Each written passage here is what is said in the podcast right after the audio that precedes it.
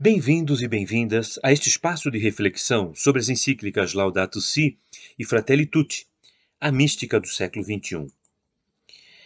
Eu queria falar hoje sobre um tema de fundo que condiciona nossos pensamentos e ações, que é a necessidade de uma conversão ecológica. É importante pensar em uma espiritualidade ecológica que nasce das convicções da nossa fé, pois tudo aquilo que o Evangelho nos ensina tem que ter consequências no nosso modo de pensar, sentir e de viver.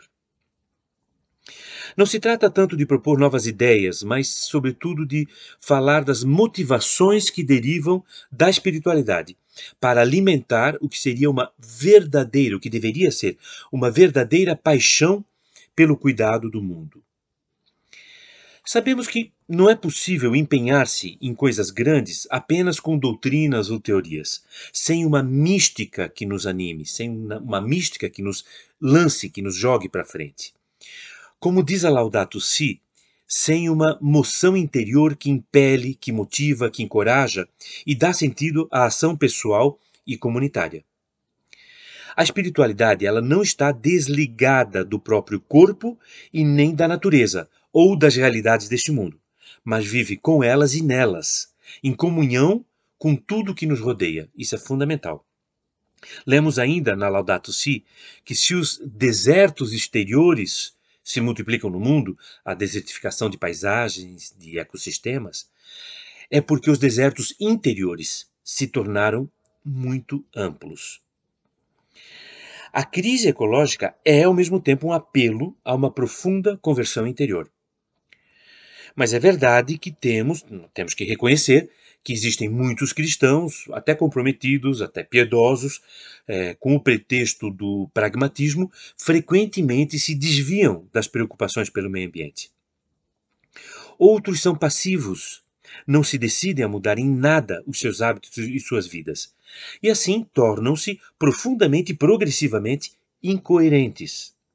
Falta-lhes uma conversão ecológica que deixa emergir nas relações com o mundo que os rodeia todas as consequências do encontro com o ressuscitado, toda a radicalidade do encontro com o Criador e a criação. Viver no dia a dia a vocação de guardiões da obra de Deus não é algo de opcional, não é opcional. Nem um aspecto secundário da experiência cristã, não. É uma parte essencial da espiritualidade e mesmo da própria existência humana. Mas isso exige uma parte difícil. Primeiro, olhar para dentro, ver-se a si próprio, a si própria, reconhecer os próprios erros, omissões, geralmente muitas omissões, vícios, negligências e buscar uma nova vida, mudar a partir de dentro. Esse é um primeiro passo.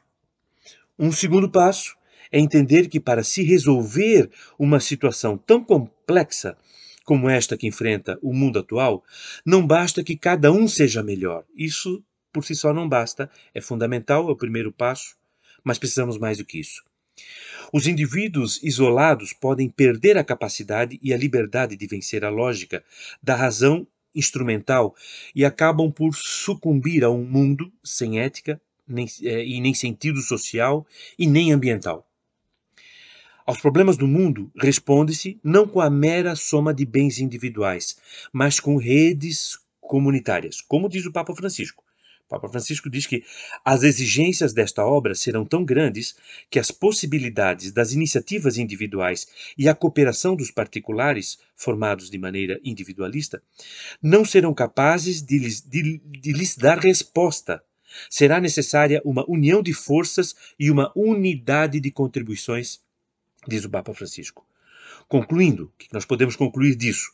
A conversão ecológica é, que se requer para criar um dinamismo para mudança, uma mudança duradoura, persistente, sustentável, é também uma conversão comunitária. Então, é uma conversão individual e comunitária. Esta conversão comporta várias atitudes que se conjugam para ativar um cuidado generoso com o mundo. Em primeiro lugar, implica gratidão e gratuidade, um reconhecimento do mundo como dom recebido do Criador, que consequentemente provoca disposições gratuitas de renúncia e gestos generosos, mesmo que ninguém os veja nem agradeça. E implica também a consciência amorosa de não estar separado das outras criaturas, mas de formar com os outros seres do universo uma estupenda, uma fantástica comunhão universal.